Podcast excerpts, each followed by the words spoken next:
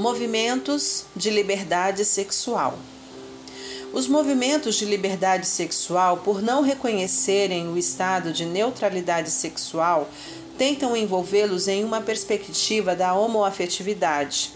Embora sejam comportamentos opostos, por não reconhecerem essas pessoas com uma natureza própria, passaram a adotar a homoafetividade como padrão de identidade, o que é um engano.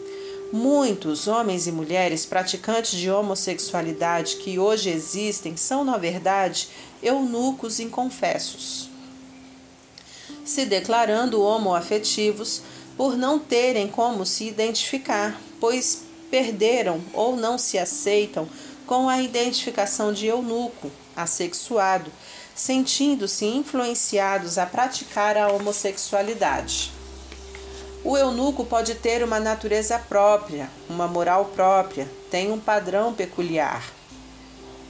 E por essas propriedades particulares, assumimos a seguinte posição: dar legitimidade àqueles que se consideram eunucos, eunucos terem seus registros a gênese de neutralidade garantida, masculino, feminino, assexuado, o mínimo que deveria ser feito em prol da desconstrução ideológica do gênero homoafetivo.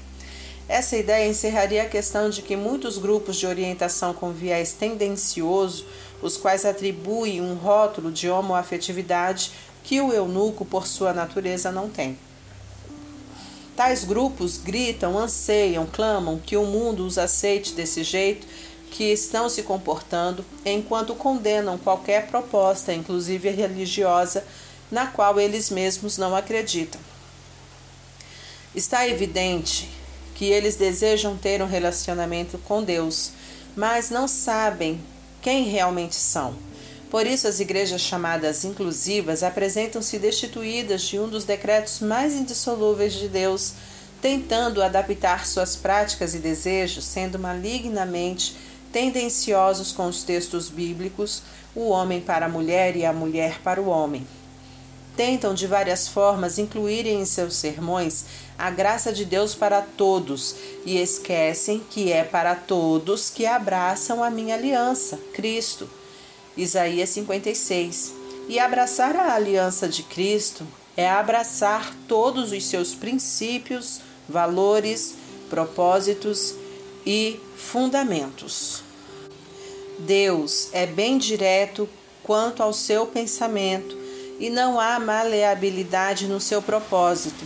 Na criação dos eunucos, que é glorificar a Deus com seu serviço, sua abnegação e sua adoração. No mundo atual, conhecemos os eunucos da Índia, os ijas.